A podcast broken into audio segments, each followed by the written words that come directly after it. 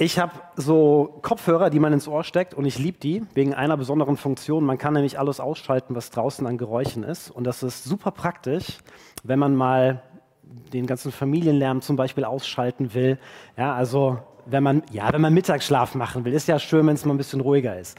Und ähm, die sind super. Und dann kam irgendwann das Nachfolgemodell raus, gar nicht so lange her. Und ich stand vor der Frage, okay, kaufe ich mir jetzt die neuen?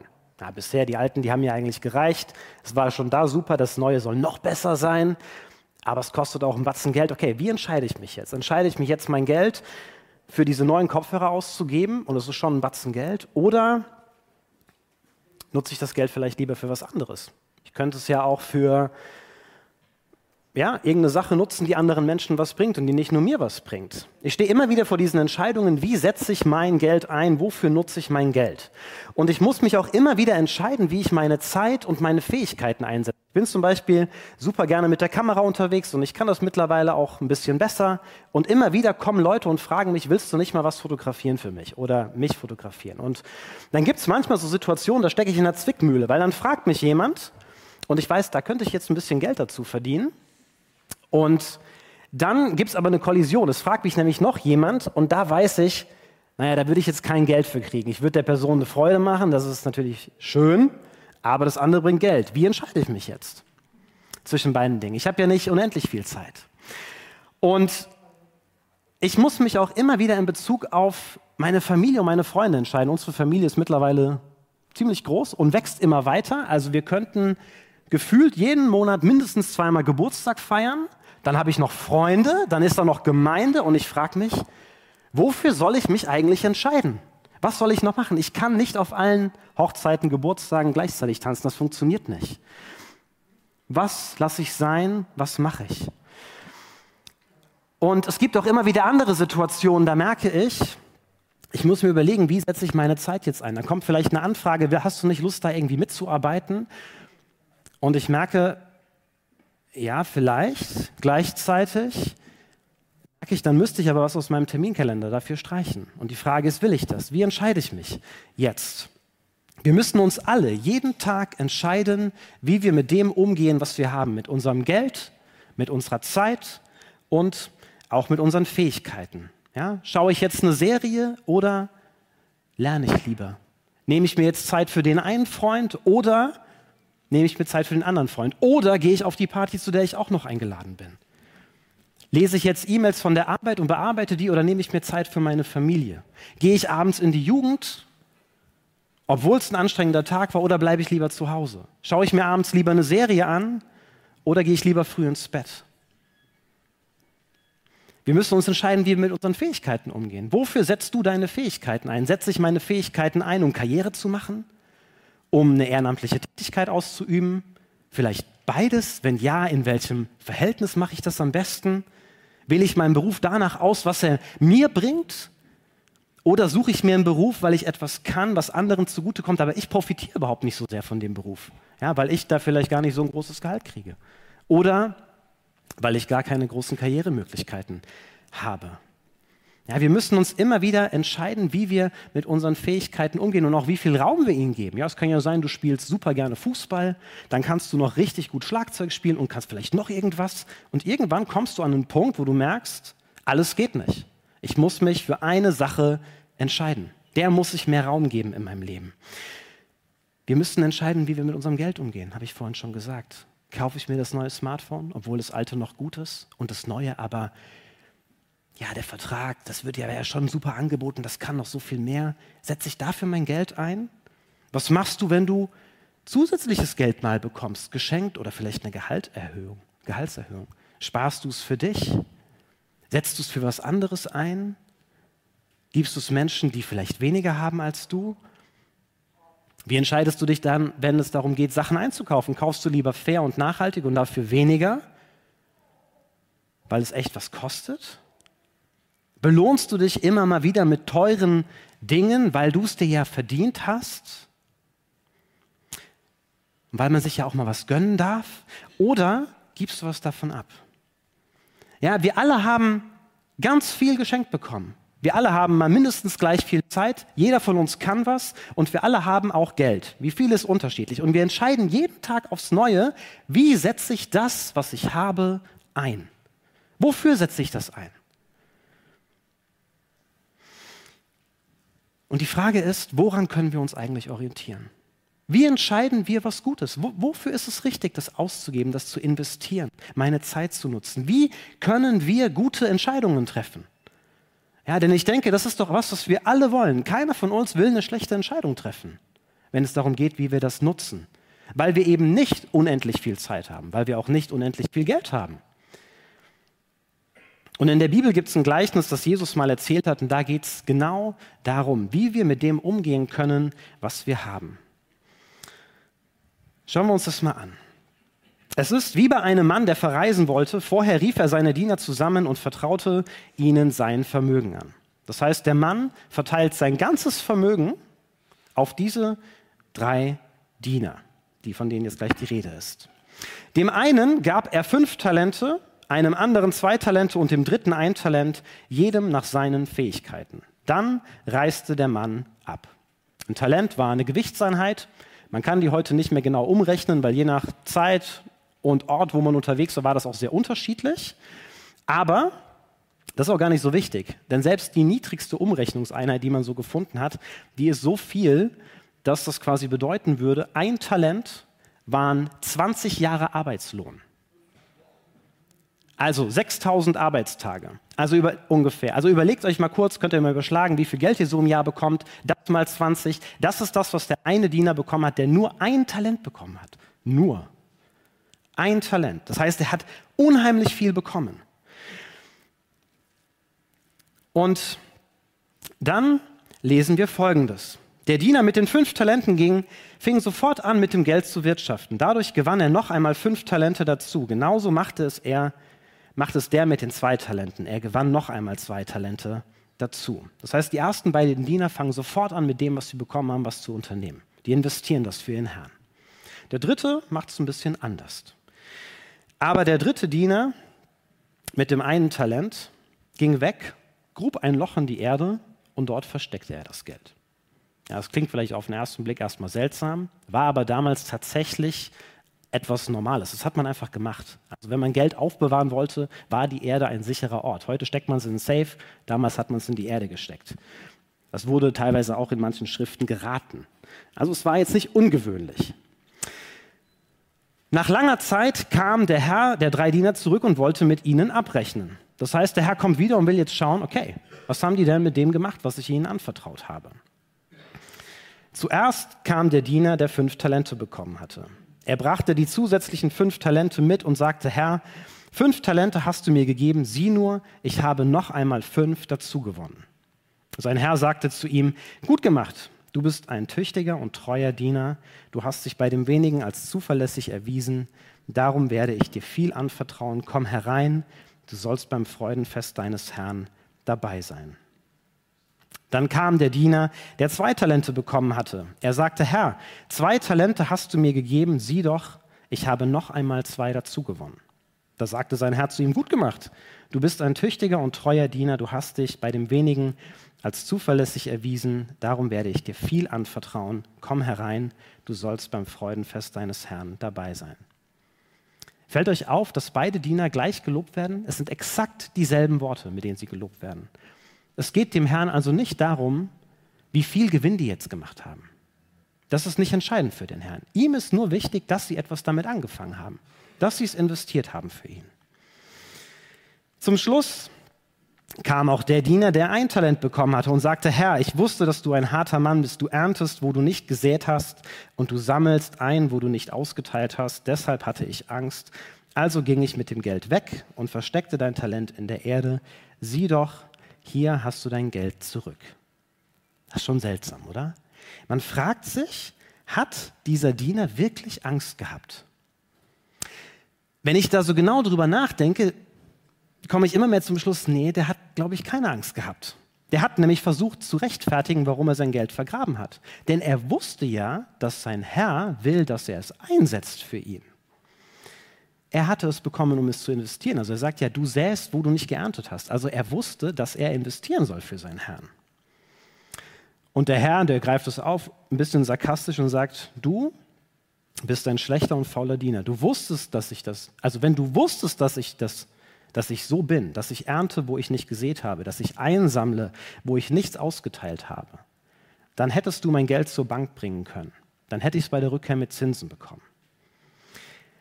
Das heißt, der Herr macht deutlich, guck mal, wenn du wirklich Angst vor mir hattest, dann hättest du doch etwas mit meinem Geld machen müssen, damit wenigstens etwas dabei rauskommt. Sonst kannst du doch gar nicht wirklich Angst gehabt haben.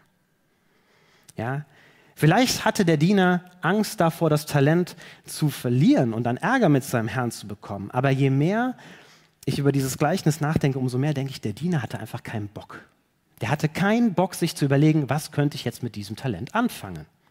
Ja, denn die Diener, das wird in dieser Geschichte deutlich, die Diener, die kannten ihren Herrn gut und der Herr kannte die Diener auch gut. Ja, da steht, der Herr vertraute ihnen die Talente ihren Fähigkeiten entsprechend an. Das heißt, der Herr hat keinen überfordert. Der hat jedem eine Aufgabe gegeben, die zu machen gewesen wäre.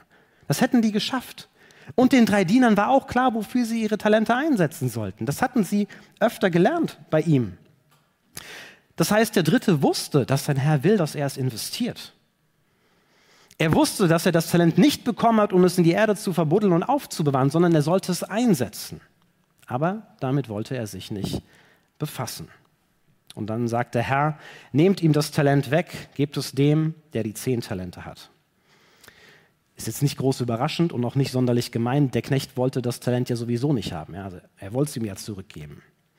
Und dann sagt der Herr, denn wer hat, denn wer etwas hat, dem wird noch viel mehr gegeben. Er bekommt mehr als genug. Doch wer nichts hat, dem wird auch noch das weggenommen, was er hat werft diesen nichtsnützigen Diener hinaus in die Finsternis. Dort gibt es nur Heulen und Zähneklappern. So, und das ist jetzt so der Punkt, wo wir merken, das Gleichnis, das stört ein wenig. Weil wir so einen Beigeschmack im Kopf haben. Wir haben vermutlich alle ein Wort im Kopf. Hölle. Der geht in die Hölle. Und die Frage ist, geht es in diesem Gleichnis darum, wie man in den Himmel und wie man in die Hölle kommt? Will Jesus seinen Jüngern Angst machen? Ich denke nicht. Ich denke, es geht in diesem Gleichnis um etwas anderes. Jesus hat ja Gleichnisse erzählt, um einen Punkt zu verdeutlichen, um eine Sache zu verdeutlichen, die ihm wichtig ist. Ja, ich meine, in dem Gleichnis geht es beispielsweise um den Herrn und allen ist klar, es geht um Jesus. Ich kann aber nicht das Gleichnis nehmen und sagen, so ist Jesus. Ja? Denn wenn ich nur dieses Gleichnis nehmen würde, dann würde das heißen, dass nur die Menschen bei Jesus sind, die ihre Talente, was auch immer das sein mag, kommen wir gleich noch zu, dass nur die Menschen mit Jesus zusammen sein werden, die ihre Talente richtig eingesetzt haben. Und da merken wir schon, das kann nicht ganz passen zu dem, was wir sonst auch im Neuen Testament lesen. Jesus vergibt zum Beispiel dem Verbrecher am Kreuz, der konnte nichts für Jesus mehr machen. Gar nichts. Und es gibt genügend andere Stellen, wo wir lesen, dass wir nichts dafür machen können, um bei Jesus zu sein. Jesus ist für uns gestorben, er vergibt uns immer wieder. All das kommt in diesem Gleichnis nicht vor. Das heißt, Jesus will nicht erklären, wie das mit Himmel und Hölle ist, sondern er will etwas anderes deutlich machen, etwas, was ihm wichtig ist. Er erinnert seine Jünger, und das sind auch wir, daran, dass sie richtig viel von ihm anvertraut bekommen haben. Du hast viel geschenkt bekommen.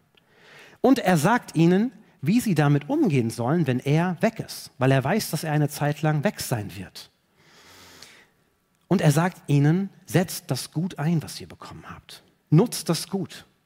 Ja, es geht Jesus darum, dass wir verstehen, dass es wichtig ist, weise zu entscheiden, wie wir einsetzen, was wir haben. Entscheide weise, wie du einsetzt, was du hast. Warum? Weil es einen Unterschied macht, wie wir das einsetzen. Jesus wird es mal beurteilen. Er wird uns mal Feedback geben weil es nicht egal ist, wofür wir das einsetzen. Weil deine Zeit, weil deine Fähigkeiten, weil dein Geld wertvoll ist, weil dein Leben wertvoll ist. Es geht hier nicht nur darum, dass Jesus was davon hat, sondern es geht um dich, es geht um mich.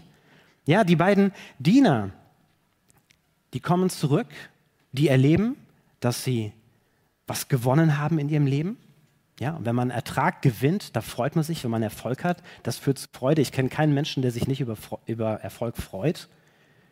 Und am Ende bekommen sie gesagt, du hast dein Leben gut gelebt.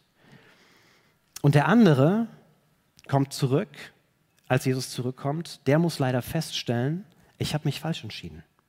Ich habe mich für die falschen Dinge entschieden. Und Jesus will uns davor bewahren.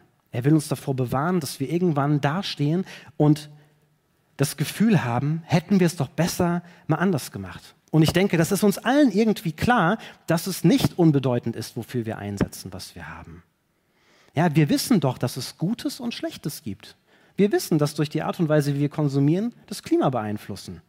Wir können egoistisch sein, wir können großzügig sein. Wir wissen, dass durch die Art und Weise, wie wir das nutzen, was wir haben, anderen Menschen Gutes tun können, ihnen eine Freude machen können oder sie auch traurig machen können, sie ausnutzen können. Es ist nicht egal, wie wir das nutzen, was wir haben. Ich denke, das ist uns allen klar. Und wir alle kennen auch diese Momente, wo wir merken, hätte ich das besser mal anders gemacht. Das fängt ja schon bei ganz kleinen Dingen an. Ja, du hast dir eine Serie angeschaut oder so einen zweistündigen Film, danach denkst du dir, okay, hätte ich mir auch sparen können, war jetzt nicht so geil. Hätte ich die Zeit mal besser für was anderes genutzt. Oder wir merken, ja, wir haben unsere Zeit für irgendwas investiert und am Ende kommt dabei eigentlich fast nichts rum. Und wir fragen uns, warum habe ich meine Zeit da reingesteckt? Warum habe ich mein Geld für das ausgegeben? Später merkt man, es steht nur in der Ecke rum. Ist ärgerlich.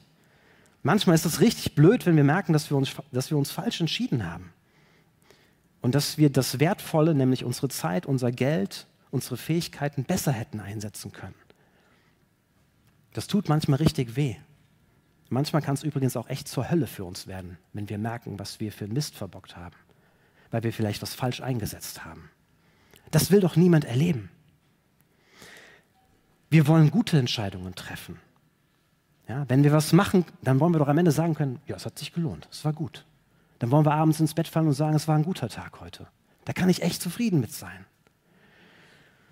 Und Jesus will genau das. Er will, dass wir uns am Ende freuen können, dass wir zufrieden auf unser Leben draufschauen können. Dass wir abends wissen, ja, das war ein guter Tag. Ja, und wenn du das willst, dann stellt sich doch genau diese Frage, woran sollst du dich orientieren? Woran kannst du dich orientieren, um eine gute Entscheidung zu treffen? Weil du bist doch jeden Tag mit solchen Entscheidungen konfrontiert. Was kann uns dabei helfen, eine gute Entscheidung zu treffen? Heute, morgen, in der ganzen nächsten Woche. Und Jesus gibt uns in diesem Gleichnis eine Antwort. Er sagt nämlich, investiere in mich. Es steht übrigens nichts darüber da, wie die beiden Diener das investieren, was sie haben. Nichts darüber wird gesagt. Das Entscheidende ist, sie sind reich beschenkt und sie gehen los. Sie fangen an, das für ihren Herrn einzusetzen. Und das ist das Entscheidende. Sie machen das für Jesus. Sie orientieren sich an ihrem Herrn. Ja, und das führt dazu, dass beide am Ende zurückschauen und sagen können, ja, hat sich gelohnt. Da ist was Gutes bei rausgekommen. Wünschst du dir das auch? Dass du zurückschauen kannst und sagen kannst und fühlen kannst, das war gut. Das liegt an dir. Es hat was mit dir zu tun. Es hat was damit zu tun, wie du dich entscheidest. Deswegen entscheide weise, wie du einsetzt, was du hast. Und Jesus macht deutlich, deine Zeit, deine Fähigkeiten, dein Geld einzusetzen, weise einzusetzen. Das heißt, sie für mich einzusetzen. Orientiere dich an mir, orientiere dich an Jesus. Ja, und das heißt dann nicht, dass ich keine Freizeit mehr haben darf, dass ich keinen Spaß mehr haben darf, dass ich die ganze Zeit zu kurz komme, dass ich nur noch für Gemeinde leben muss, dass ich meinen Terminkalender mit Aufgaben vollknallen muss und so weiter und so fort. Ja, das sehen wir bei Jesus übrigens auch nicht. Ne? Also Jesus war feiern, Jesus hat gegessen, Jesus hat getrunken, der hat Menschen besucht, der war unterwegs, der ist gereist, der hat sich überlegt, mit den Menschen treffe ich mich, mit den Menschen treffe ich mich auch nicht. Orientiere dich an Jesus. Egal, ob es um große Entscheidungen geht oder kleine Entscheidungen. Egal, ob es darum geht, wie du heute Nachmittag deine drei freien Stunden verbringst oder noch länger. Oder wie du deinen Beruf wählst. Orientiere dich an Jesus, nicht an dem, was man halt so macht. Ja, das ist doch so. In den allermeisten Fällen orientieren wir uns an den Menschen, mit denen wir so unterwegs sind. An dem, was die Mehrheit halt macht. Wir orientieren uns aneinander und wir stellen das oft gar nicht in Frage. Wir orientieren uns an den Eltern. Wenn die gesagt haben, man muss so viel Rücklagen haben, dann sagen wir, ja, müssen wir haben. kümmern wir uns halt erstmal darum. Wenn die Freunde das und das machen, wenn die Freunde so und so viel Zeit nutzen, um zu zocken, sage ich, ja, mache ich auch. Ist doch völlig normal. Wenn die anderen die und die Serie gucken, mache ich es auch. Machen ja auch alle anderen so. Wir orientieren uns an den anderen. Wenn die das auf YouTube und Insta so machen, dann mache ich das auch so. Wenn die einen ihre Fähigkeiten für das und das und das und das einsetzen, dann mache ich genau dasselbe. Wenn die anderen ihre Zeit so und so und so einteilen, dann mache ich das auch so. Und wenn die anderen mit dem Geld so und so umgehen, dann mache ich das auch so. Und bitte versteht mich nicht falsch. Das ist nicht immer falsch. Mir fällt aber auch auf, dass Jesus immer wieder in Frage gestellt hat, was normal war. Er hat immer wieder in Frage gestellt, wie die Menschen zu seiner Zeit mit Geld, mit ihren Fähigkeiten umgegangen sind, wie sie mit ihrer Zeit umgegangen sind. Und er hat immer wieder gesagt, ich aber sage euch, macht's anders. Ich habe einen anderen Weg für euch. Orientiere dich an Jesus. Ja, du hast den Heiligen Geist geschenkt bekommen. Das ist dein direkter Draht zu Jesus. Jesus ist in dir. Ja, durch ihn redet Jesus mit dir. Und Jesus hilft dir super gerne dabei, deine Entscheidungen gut zu treffen. Ja? Letzte Woche ging es darum, dass der Heilige Geist uns Gaben schenkt, geschenkt hat. Jeder von uns hat die. Wenn ich meine Gaben kenne, habe ich schon mal einen ziemlich guten Hinweis darauf, wofür es sich vielleicht lohnt, meine Zeit einzusetzen. Das heißt, wenn du deine Gaben nicht kennst, wird es vielleicht Zeit, dich damit mal auseinanderzusetzen weil es dir, weil es quasi ein direkter Hinweis ist von Jesus, wofür du dich einsetzen kannst. Es geht aber auch um die ganz alltäglichen Entscheidungen, in denen wir drinstehen. Ja, wenn, wir, wenn du das nächste Mal vor so einer Frage stehst, in, wo du dich fragst, okay, soll ich jetzt das machen? Soll ich das machen? Soll ich das machen? Oder vielleicht das da hinten? Oder wenn du vor so einer Entscheidung stehst, wo du merkst, du hast das schon jahrelang immer wieder gleich entschieden und dann sitzt du aber da oder stehst da, weil du gerade diese Entscheidung treffen musst und merkst, hm, will ich das wirklich wieder so entscheiden, wie ich das schon all die Jahre gemacht habe, so wie ich es immer gemacht habe, wie ich es gelernt habe? Ich glaube, oft entscheiden wir in solchen Momenten einfach, ja, wir machen es einfach weiter, ist das Einfachste. Und ich möchte dich ermutigen, heute das nicht mehr so zu tun, sondern dich an Jesus zu orientieren. Das so zu machen wie Jesus. Woher wusste denn Jesus, was dran war. Woher wusste er, wie er sich entscheiden soll? Er hat sich nicht an anderen Menschen orientiert, hat sich auch nicht daran orientiert, was Mann halt so macht, sondern er ist immer wieder zu seinem Vater gegangen, zu seinem himmlischen Vater und hat ihn gefragt, was ist los? Wie soll ich mich entscheiden? Was ist jetzt dran? Und dann hat er eine Entscheidung getroffen. Und ich denke, das ist etwas, was wir auch tun können. Und das ist gar nicht so schwer. Ja, wenn du vor so einer Entscheidung stehst, dann kannst du zurücktreten, hältst inne pausierst einen Moment, atmest mal tief durch und fragst dich, okay, wie soll ich mich jetzt entscheiden? Würde Jesus diese Investition gut finden? Hätte Jesus seine Zeit jetzt dafür eingesetzt? Wenn ich mir jetzt das kaufe, würde Jesus da seine Unterschrift drunter setzen? Hätte Jesus sich das gegönnt? Hätte Jesus, wie würde Jesus auf diese Anfrage zu einer Mitarbeit reagieren? Ja, es ist nicht so, dass es immer die eine richtige Entscheidung gibt. Das ist mir auch noch wichtig zu sagen. Es gibt oft viele Optionen, die wir haben. Und es kann sein, dass mehrere Optionen auch gleich gut sind. Es gibt nicht immer die eine, aber es gibt oft Optionen, wo wir merken, okay, da würde Jesus vermutlich nicht seine Unterschrift drunter setzen. Deswegen halte inne und entscheide weise, wie du einsetzt, was du bekommen hast, weil es einen Unterschied macht. Ja, orientierte dich an Jesus. Und stellt euch mal vor, was passiert, wenn wir das alle tun würden. Ja, wenn wir uns bei jeder Entscheidung, die wir treffen, ehrlich fragen, was denkt denn Jesus darüber? Ich vermute, viele Menschen in unserem Umfeld, die keine Christen werden, würden vermutlich mit dem Kopf schütteln an der einen oder anderen Stelle, wahrscheinlich auch an sehr vielen Stellen.